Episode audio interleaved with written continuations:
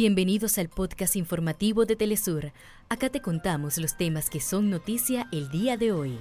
Comenzamos. Hoy comienza en los Países Bajos una histórica jornada. La Corte de Justicia Internacional escuchará alegatos de la denuncia de genocidio hecha por Sudáfrica contra Israel. Las autoridades de 48 cantones hacen primer llamado de atención al gobierno electo de Guatemala por un gabinete excluyente con una alta presencia del sector empresarial. Pleno de delegaciones sindicales de la Confederación General del Trabajo de Argentina ratifica paro y movilizaciones contra decretos presidenciales.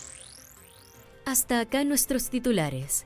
Para más información recuerda que puedes ingresar a www.telesurtv.net.